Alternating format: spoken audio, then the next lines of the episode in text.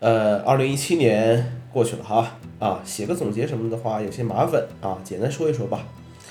呃，这一年呢，我三十岁了，三十而立，还没结婚啊。对于婚姻的考虑已经和之前不大一样了。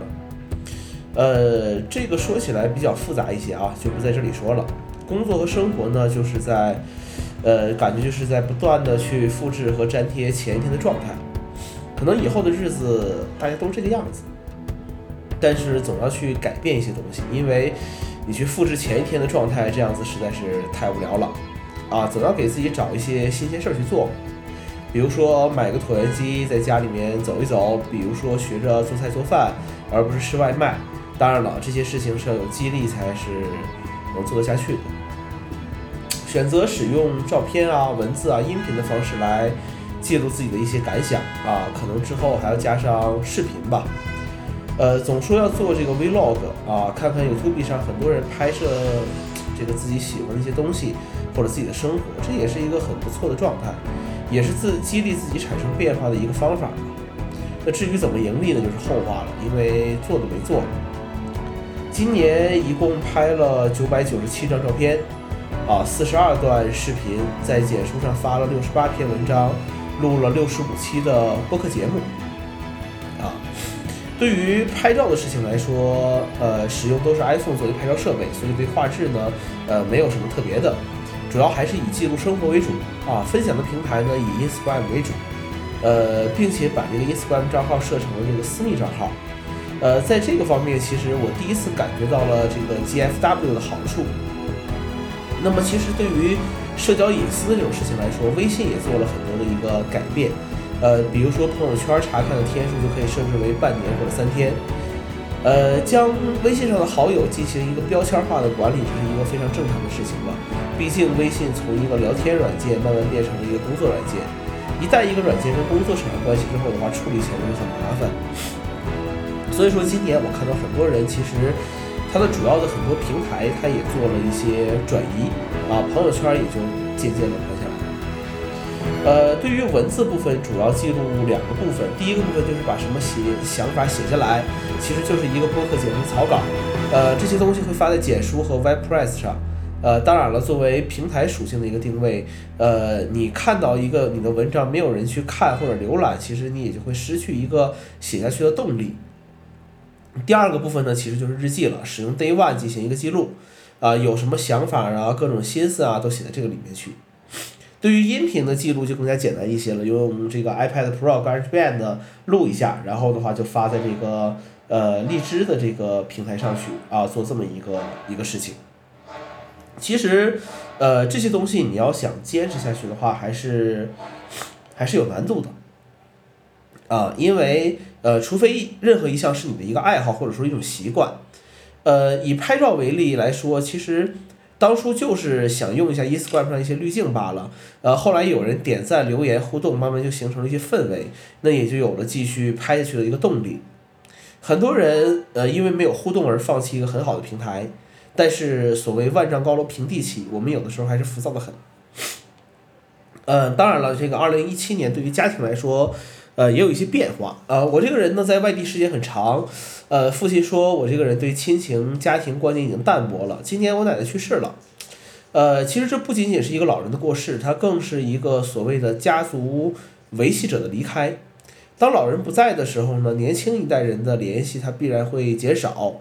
当老人在的时候，他的晚辈会以老人为中心，各种节日的时候会聚在一起。但当老人过世之后，更多的时候就是以更小的一辈人为中心。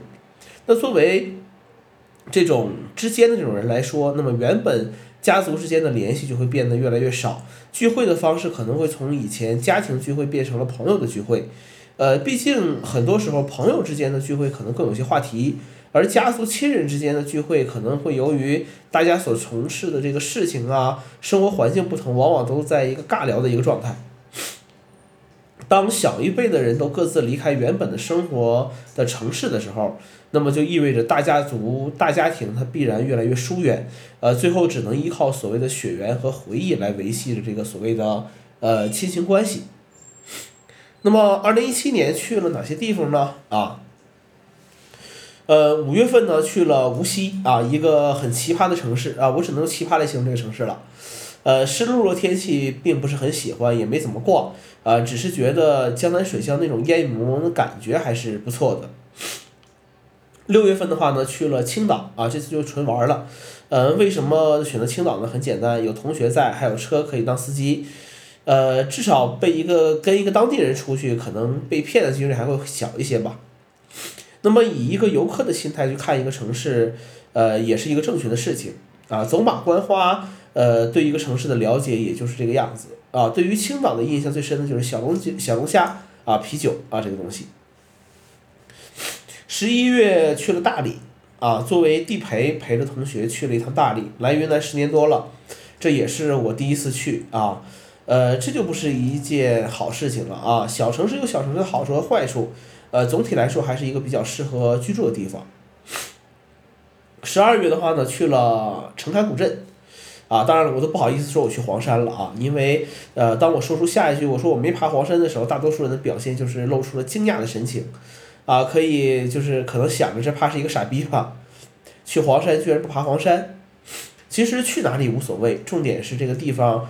呃，是你想去的、想看的，其实就可以了。任何一个地方，只要是呃，它其实都只是人生的路上的一站而已。呃，我们在这站停留多久啊？观察多久？思考怎么去下一站啊？这只是这样的一个问题罢了。要出门的时候，其实你就会知道了啊，多赚钱才是一个道理。那么，呃，关于电子产品啊，其实。呃，到年底了，说电子这一年有什么电子产品，其实都已经有马后炮的这个嫌疑了啊。呃，只是说一说一些新产品对于，对于对于这个一年的影响吧。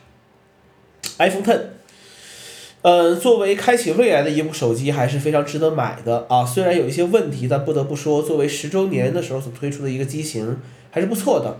大小适中的体积，优秀的屏幕显示，优秀的相机表现，优秀的硬件配置。用了就回不去的面容 ID 啊，虽然电池比 Plus 系列稍弱一些，但不得不说这是一个好机器。然后就是 iPad 十点五，iPad Pro 的十点五寸，iPad 的存在感很弱，iPad Pro 的存在感呢就是相当弱，但这不影响我对它的热爱和使用。呃，现在 iPad 对于我来说就是一个生产力的工具，呃，要买蜂窝数据版的，现在很多网络流量其实是很很便宜的。呃，而且四 G 网络速度比 WiFi 是要更更快的啊！你不用随时随地上网，不用被各种限制。iOS 十一之后，你再配合 Smart Keyboard 和 Apple Pencil，那么 iPad Pro 会带给你不一样的体验。呃，不要局限在自己的传统观念里，观念观念里啊！iPad Pro 可以做的事情太多了啊，太多了。然后就是一些 HomeKit 设备，其实主要是和家，主要是一些灯啊和插座。呃，就目前的使用情况上来看，这是一个趋势，而且是非常值得去买的。当然，你不一定要去买支持 HomeKit 的设备，呃，因为这个价格我目前觉得还是有点虚高。呃，如果你想体验这种智能家居设备的话，我我建议啊，可以买一些小米的产品，从易用性啊、价格上来说都是不错的。呃，如果你一定要用 HomeKit 要使用 Siri 的话，其实小米产品折腾一下也是可以实现的。然后一加五啊，对于安卓手机来说，其实对于我来讲啊，这就是一个备机的角色了，呃，很正常的一个定位啊。如果有人让我推荐安卓手机的话，呃，我一定不会推荐一加的啊。为什么呢？因为一加手机缺少，呃，这个内置的手机管家之类的程序。呃，在国内使用安卓手机作为主力手机来说的话，呃，手机管家这些软件是必不可少的，而且最好是这个呃厂商自己的。呃，这样才能去用更流氓的方式去对付一些流氓软件。对于一加手机的好感来自于什么呢？就是这是一个呃，我能以一个比较适合的价格买到的一个接近于原生安卓的产品，就是硬件配置过得去啊，使用最好的处理器，比较大的内存这些东西都 OK。然后呢，它的体验呢类似于原生的安卓系统啊，仅此而已。如果你在国内想买一个安卓机作为主力手机使用的话，呃，那我比较推荐你去买小米或者是华为。然后又买了什么呢？啊，DJI Osmo Mobile 啊，目前手机这个摄影的性能已经很不错了，呃，应付朋友圈和 Instagram 没有太大问题，剩下的就是怎么让视频变得更好的一部分的事情了。稳定、创意、后期啊，就是现在的事情。呃，随所以趁着这个双十二的活动啊，入手了一个长草已久的这个 Osmo Mobile 来进行视频的拍摄。啊，以上其实就是对二零一七的一个小总结了啊。二零一八年充满了变数，生活工作都要大变样了啊。以上就是这期内容，谢谢大家收听，我们下期再见。